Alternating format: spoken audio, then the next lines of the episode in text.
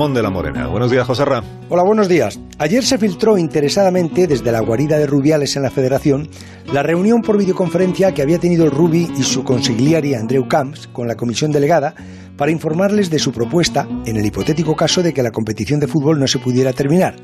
Entonces Rubiales daría a la UEFA los nombres de los equipos que iban a jugar la Champions y la Europa Liga, algo que en UEFA, en anteriores reuniones, habían decidido que se iba a designar según el actual reglamento de UEFA. Vamos, que no es competencia de la Federación ni de Rubiales.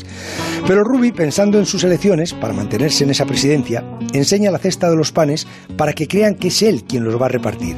Y así, saltándose la normativa vigente, pretende priorizar su competición y complacer a los finalistas de la Copa del Rey a cambio del séptimo clasificado en la liga. Ahora mismo, como ya hizo en la pasada Supercopa, volvería a perjudicar a Valencia, que es el que ocupa esa séptima posición y que por derecho sería el que tendría que jugar competición europea.